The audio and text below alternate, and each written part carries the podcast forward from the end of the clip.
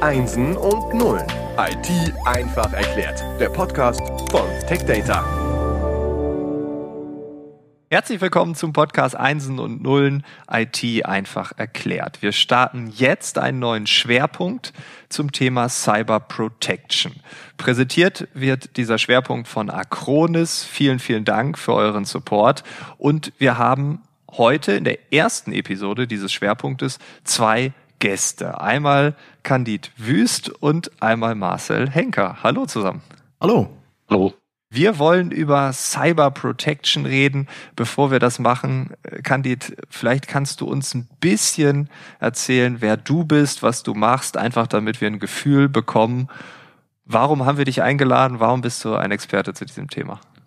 Klar, mache ich gerne. Ich denke, ich habe so den klassischen äh, Informatiker-Background. Also sprich, ich habe Informatik studiert an der ETH in Zürich, bin dann mal kurz zur IBM ins Security Research Lab, war dann 17 Jahre lang bei Symantec tätig, habe da ein Virenforschungslabor aufgebaut und global betreut und bin jetzt Vice President of Cyber Protection Research bei Acronis. Ähm, ganz einfach gesagt heißt das, ich analysiere die Bedrohungslage im Internet, schaue mir an, welche neuen Bedrohungen wir haben und natürlich auch, wie man sich davor schützen kann. Okay, also du bist ganz nah dran am Puls der Zeit. Wenn wir über das Wort Bedrohungslage reden, was meinst du damit genau? Also Bedrohungslage meine ich eben die ganzen Risiken, die es leider halt eben gibt mit dem Internet. Also der eine oder andere hat sicher schon von Phishing oder Trojanern und so weiter gehört. Ähm, nehmen wir das Beispiel Phishing. Phishing ist meistens eigentlich ein klassisches E-Mail, was eben vorausgibt, dass es sich um eine, sagen wir, Telekom-Rechnung handelt oder eine Lieferung für ein DHL-Paket. Man bekommt so ein E-Mail, obwohl man gar nichts bestellt hat, obwohl man gar nicht Kunde ist. Und wenn man dann auf den Link klickt, endet man auf einer Webseite, die sehr gut gemacht ist, also die sieht echt aus wie das Original, ist es aber leider nicht. Und alles, was der Angreifer möchte, ist, dass ich mich dann eben einlogge, mein Passwort preisgebe oder vielleicht sogar meine Kreditkartendaten eintippe, die dann im Hintergrund eben missbraucht werden können. Und leider passiert es wirklich täglich, dass die Leute hier nicht überprüfen, bin ich wirklich auf der richtigen Seite und dann schwupps ist das Passwort weg und kann dann natürlich missbraucht werden. Aber wenn die Seiten so aussehen wie die Originale, wie kann ich denn das überprüfen? Also oben in der Adresszeile oder was wäre so eine Möglichkeit oder ein, ein Schutzmechanismus? Genau, also zum einen kann ich natürlich das E-Mail analysieren, schauen, hat es irgendwelche Rechtschreibfehler oder Tippfehler drin, kommt es wirklich von der Originaladresse, eben Telekom, DHL oder welche Firma es auch immer ist. Das wird aber immer schwieriger natürlich, weil auch die Angreifer machen sich hier wirklich Mühe, dass das gut aussieht. Und auf der Webseite selber, ja, sollte ich die Domain, also die URL in der Adresszeile anschauen, ob das wirklich der Originaldomain ist. Ist vielleicht nicht immer ganz einfach, von dem her braucht es eben halt auch technische Hilfsmittel, da ein bisschen zu unterstützen. Mhm. Und wenn ich dann das Passwort aus Versehen doch eingegeben habe und das auf äh, 40 verschiedenen Plattformen genauso eingeben könnte, weil ich immer das gleiche Passwort nehme, dann habe ich natürlich jetzt das große losgezogen. Ja, das ist leider der Klassiker, dass man halt ein Passwort hat und zwar das gleiche Passwort auf allen unterschiedlichen Services. Das heißt, wenn es einmal geklaut ist, hat er plötzlich auch Zugriff auf meinen Social Media Account, auf meine Kreditkarten, Bankdaten, äh, auf meine E-Mail, auf alles. Also von dem her definitiv der Tipp, nutzt ein unterschiedliches Passwort für unterschiedliche Dienste. Ähm, es sollte natürlich auch ein sicheres, starkes Passwort sein und wenn man sich jetzt nicht 50 Passwörter merken mag, dann kann man definitiv so einen Passwortmanager nutzen. Gibt's mittlerweile auch für Mobile Phones, das heißt, man hat's immer dabei, auch unterwegs. Und das Gute ist, der hilft dann, weil der kann die richtige URL erkennen und der merkt, ob ich auf einer gefälschten ah. Webseite bin und tippt dann eben nicht automatisch das Passwort ein. Ja, okay, also die Seite sieht aus wie DHL oder Telekom, aber es ist eine andere und der Passwortmanager gibt nichts ein, weil ist ja halt eine andere URL. Okay, ah, okay, also das ist clever.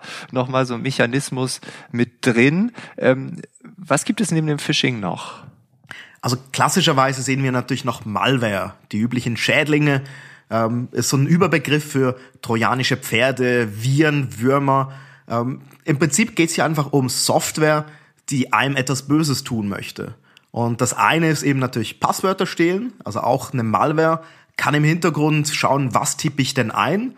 Und dann ist leider sogar egal, ob das starke Passwort ist oder nicht. Es liest einfach mit auf dem Tastatur des Rechners und kopiert dann das Passwort.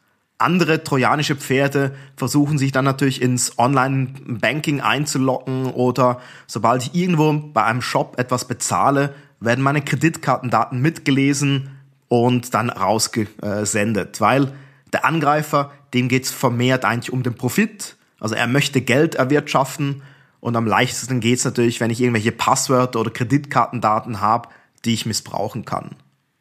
Und meistens im Moment, also so, ja, sagen wir 80 Prozent der Fälle, kommt per E-Mail.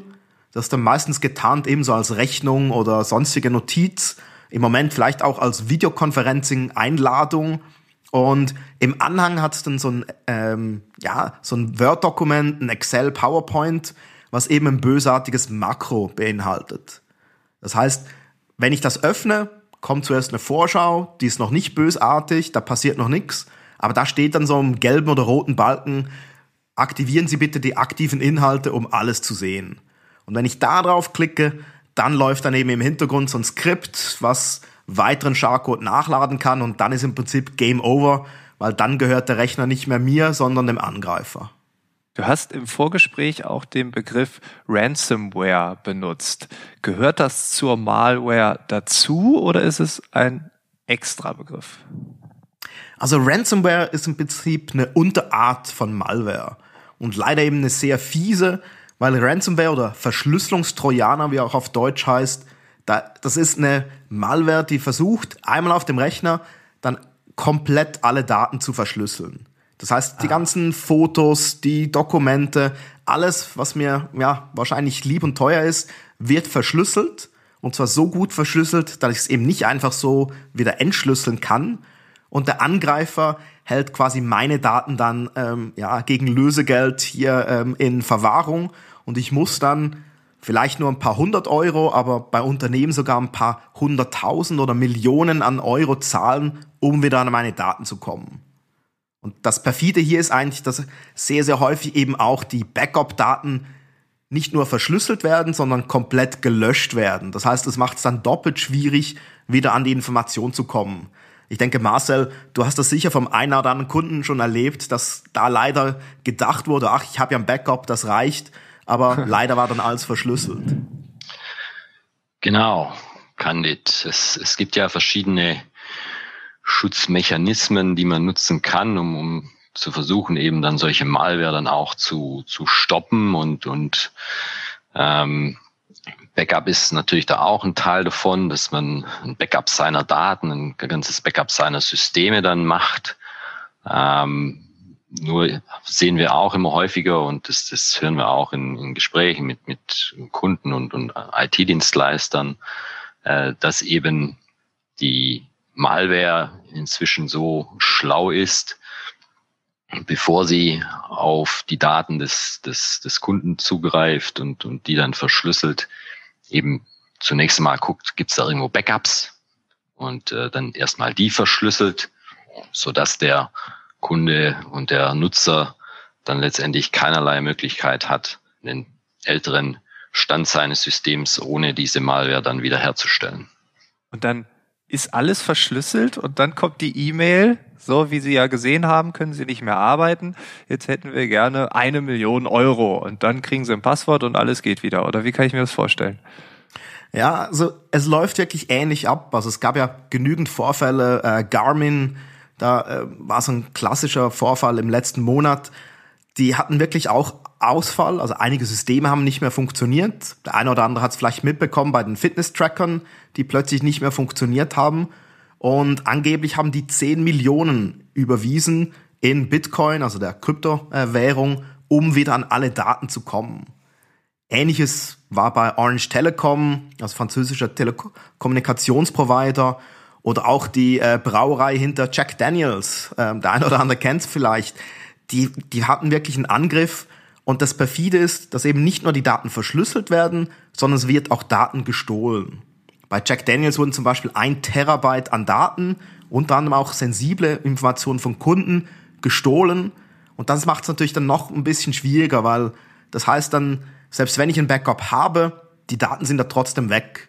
Das heißt eben, ähm, die meisten Zahlen, wir sehen so 30 bis 40 Prozent der Leute bezahlt, um entweder die Daten wieder zu erhalten oder die Garantie, wobei hat man die wirklich beim Angreifer, ja. dass der dann die Daten nicht veröffentlicht. Weil also, das könnte natürlich zum Problem werden. Also gerade mit Datenschutzgrundverordnung, äh, wenn plötzlich Kundendaten im Netz sind, kann das natürlich auch zu einer Folgestrafe kommen. Ja, das heißt also, ich zahle so eine Art Lösegeld, um dann nicht die Menschen wieder frei zu bekommen, sondern die Rechner, die Daten wieder freizulegen. Aber ich weiß ja auch tatsächlich gar nicht, ob das wirklich auch passiert. So, es kann auch sein, ich zahle 10 Millionen und dann kriege ich ein Passwort, aber es geht nicht. Oder ich zahle 10 Millionen, es geht und nächste Woche ist es schon wieder verschlüsselt. Also da muss ich doch dann auch mit der Polizei äh, zusammenarbeiten. Und das ist doch, äh, also das macht man doch wahrscheinlich dann nicht im Verborgenen. Absolut. Also man sollte natürlich das der Polizei melden, wenn möglich auch nicht bezahlen, weil du sagst es richtig, das führt natürlich nur dazu, dass noch mehr Angriffe stattfinden. Also wir sehen täglich 300.000 neue Malware-Samples. 300.000 pro Tag. Das heißt, Boah. es ist nicht die Frage, ob man angegriffen wird, sondern wann, weil es ist halt wirklich lukrativ. Dementsprechend melden und natürlich auf eigener Seite äh, immer einen klaren Kopf bewahren. Ich denke, das ist das Wichtigste.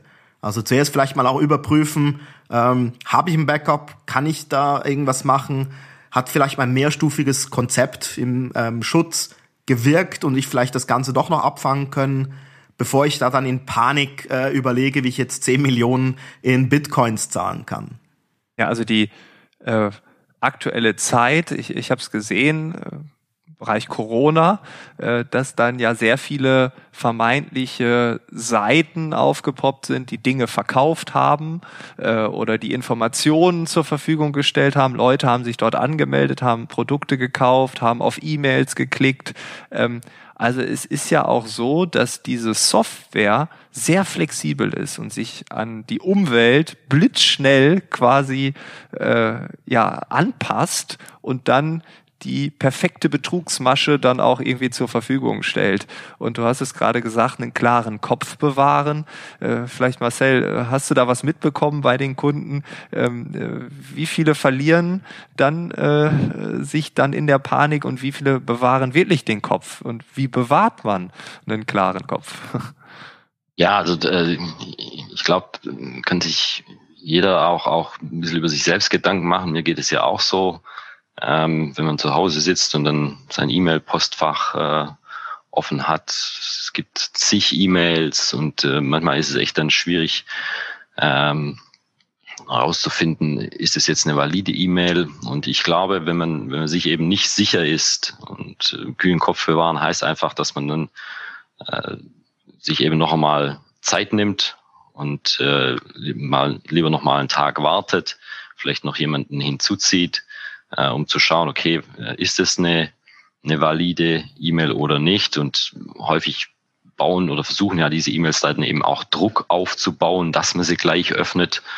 Und da sollte man eben versuchen, sich da nicht irgendwie verführen zu lassen, sondern eben lieber noch einmal abzuwarten, vielleicht auch mal eine, eine Nacht noch mal drüber schlafen und wie gesagt, gegebenenfalls jemand anderen noch hinzuziehen, da gibt es ja auch verschiedene Möglichkeiten, äh, um sich das einmal nochmal näher anzugucken, ob das wirklich dann eine valide äh, E-Mail ist. Und ähm, ja, bezüglich äh, Backup äh, hatte ich es auch schon angesprochen. Da gibt es natürlich auch Möglichkeiten, äh, um sicherzustellen, dass gegebenenfalls dann äh, das Backup eben nicht verschlüsselt werden kann.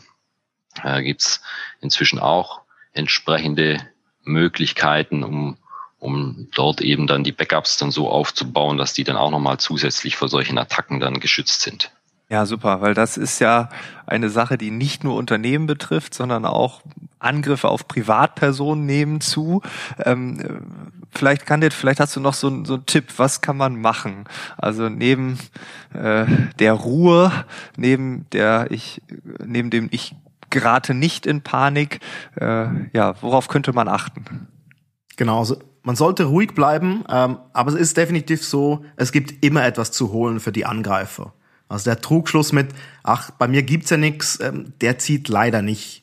Von dem her starke Passwörter verwenden, eben am besten mit einem Passwortmanager, wenn man sich nicht dran erinnern kann, einen integrierten Security-Lösung, die eben halt Security im Sinne von Anti-Malware, aber auch Backup beinhaltet, damit ich so einen Plan B habe, falls doch was schief geht, kann ich eben meine Daten wiederherstellen und bin ich nicht plötzlich ähm, ja, auf der Spam-Liste und habe quasi alle meine Kollegen und Freunde zugemüllt.